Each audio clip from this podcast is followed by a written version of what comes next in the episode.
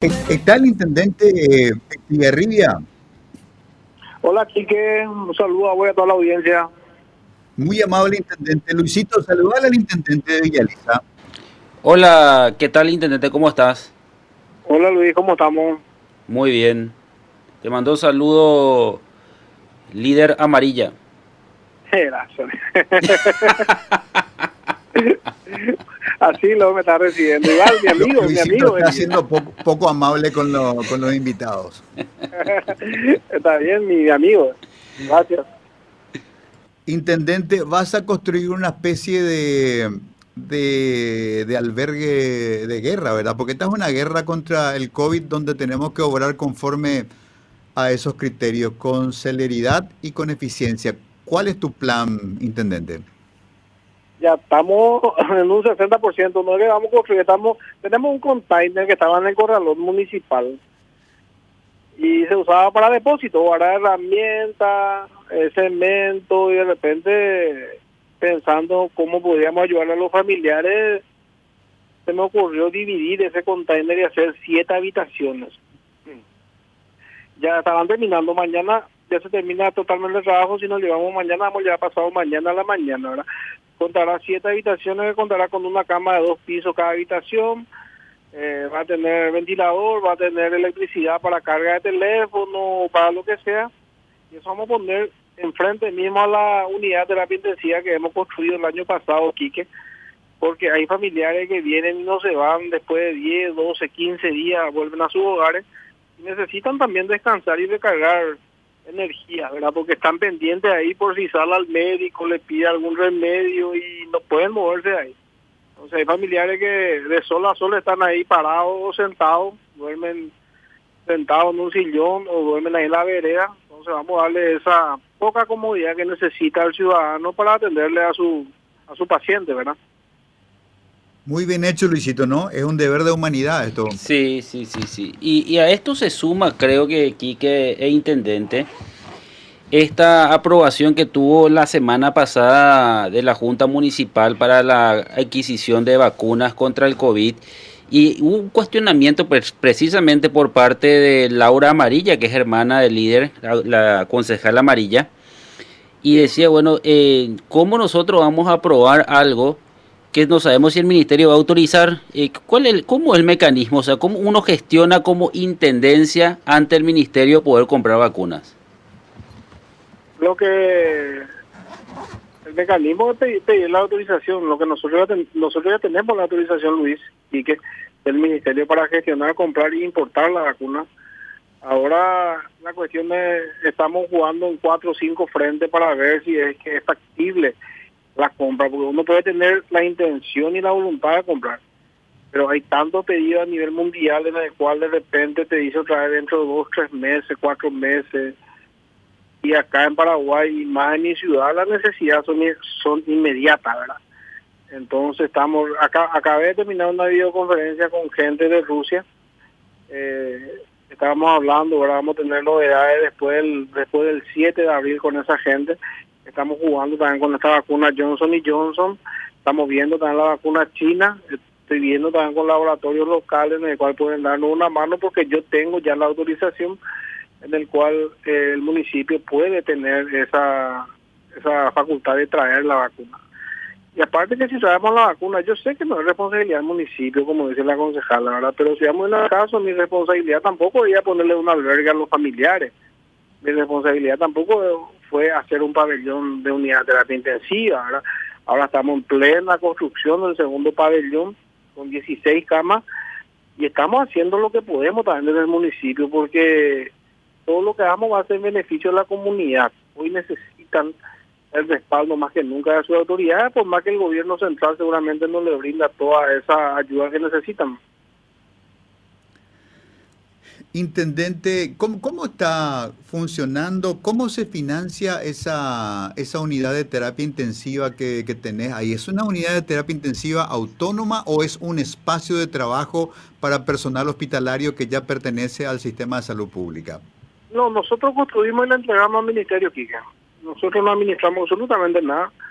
Era una necesidad ya para el hospital tener una unidad de terapia intensiva En este caso, lo que nosotros equipamos bien es para eh, para cuidados, eh, unidad de terapia de respiración crítica, lo llaman ellos, porque es para COVID, ¿verdad? Eh, lo mismo el segundo bloque que estamos construyendo, eso construimos todo y le entregamos la llave al ministro o a la directora del hospital y ellos ya sabrán el uso que le van a dar, ¿verdad? Que van a hacer para el tema del COVID.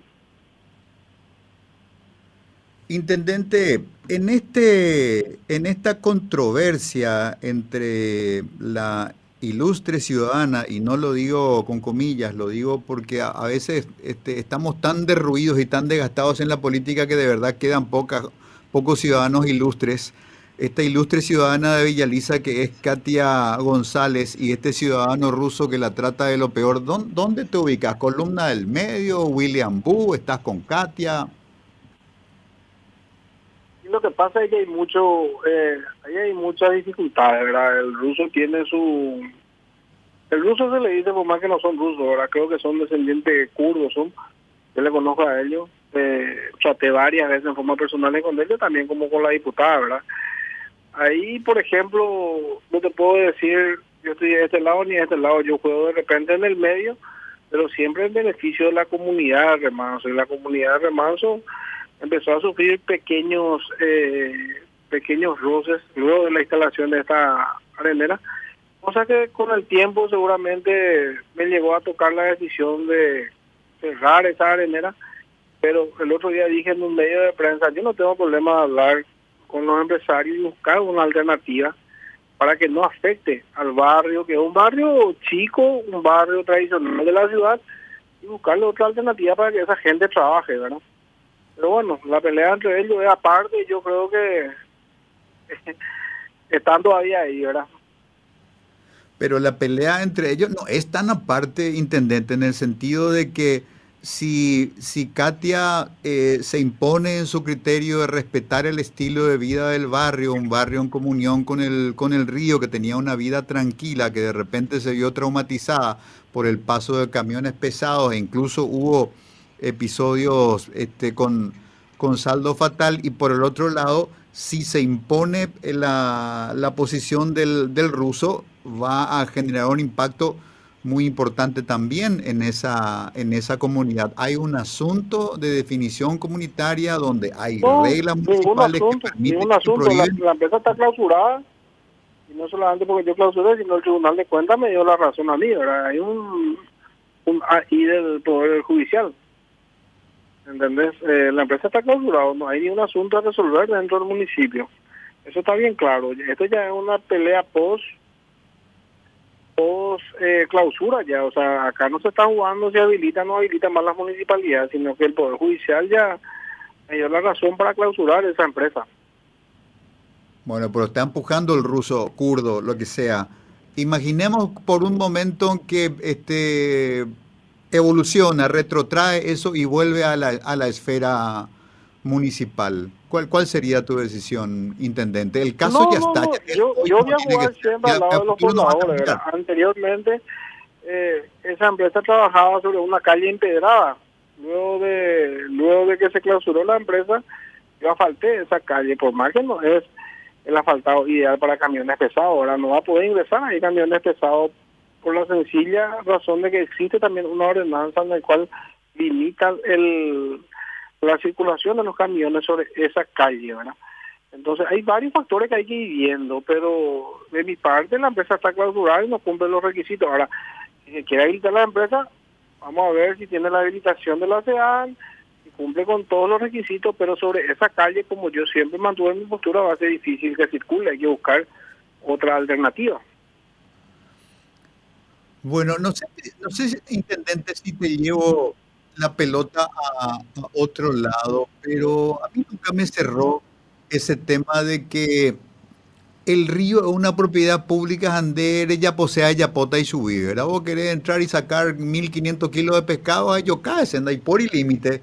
Y si querés sacar arena del fondo del río, y sacar nomás también y lo convertís en, en mercadería. No, no yo, yo no no estoy de acuerdo con ese criterio y a partir de ahí me parece que se crean estas industrias, industrias parasitarias que generan un, daño ambiental que simplemente por esta, yo, yo le llamo, yo digo que Paraguay está enfermo de una enfermedad cultural antropológica que se llama ausencia, ausencia de la ciencia. Por ausencia de la ciencia nosotros no podemos medir el impacto eh, ambiental de que entre un tipo con una draga a sacar toda la arena que se le antoje y a convertirla en, en mercadería y simplemente se, se reduce a, otro tipo de, de discusiones, de, de, reglamentos pequeños y nos perdemos de, lo grande, ¿verdad? Me parece que eh, siendo Villaliza una ciudad que tiene ese caudal ribereño inexplotado prácticamente, ¿verdad? Me parece que la Villaliza del futuro tiene que vivir de cara al río, por el río, por la belleza del río y potenciarse de manera inmobiliaria, habitacional, este, en comunión con el río Paraguay tendría que tratar de leer un poco más discernidamente esa cuestión de que el río es una, es una especie de estancia de la patria Kendere y Kente Pepa Are buenos que sean en Bae. Sin contraprestación. Totalmente, de acuerdo contigo, Kike. Lo que pasa es que eh, el Estado está ausente en este en este tema, ¿verdad? la naviera o la naval, creo que depende de eso. Ellos tienen que tener permiso para extraer la arena eh, el municipio no tiene más nada que ver sobre la extracción de la arena porque te muestra la habilitación de la naval más la habilitación del, del Ministerio del Ambiente, ¿verdad? Acá lo que pasa es que Katia agarró muy a pecho también, yo lo entiendo porque ella nació en ese barrio, sus familias son de, esos, de ese barrio y hay una especie de que perdieron también la tranquilidad hace un par de años, ocho o nueve años y no solamente la tranquilidad, sino algunos se vieron perjudicados también por la cantidad de camiones que ya entraban, ingresaban, inclusive hubo creo que uno o dos accidentes hubo en este periodo, en este periodo que yo estuve y ya preocupaba ya por la escuela que estaba sobre la calle principal de ese barrio y yo le entiendo perfectamente a la diputada, yo haría lo mismo en su caso, ¿verdad? Lo que sí yo te digo ahora, no hay ninguna discusión en habilitar eh, en inhabilitar. La empresa está totalmente inhabilitada aquí, que eh, yo no sé qué debería hacer para volver a habilitar, porque el Tribunal de Cuentas sacó la resolución dándole la razón a la municipalidad, porque yo pues saqué una resolución y ellos me apelaron en el Tribunal de Cuentas. Y el Tribunal de Cuentas confirmó mi resolución. O sea, nosotros tenemos la razón, ¿verdad?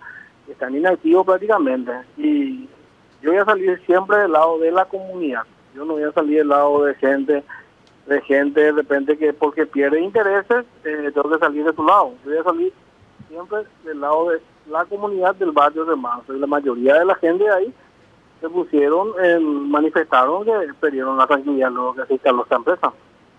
Luisito. Sí, eh, yo quería, acá eh, se había incluso instalado intendente que supuestamente Katia González utilizó su cargo, su investidura para poder influir en las decisiones que vos tomaste? Eso es mentira. Eso es mentira. Yo te decía, Katia, por ejemplo, una persona, cuando yo asumí recién no hablaba casi con ella, empezamos a hablar, ¿verdad? Inclusive vino la municipalidad y hizo manifestación, no solamente por este tema, sino por otros temas también.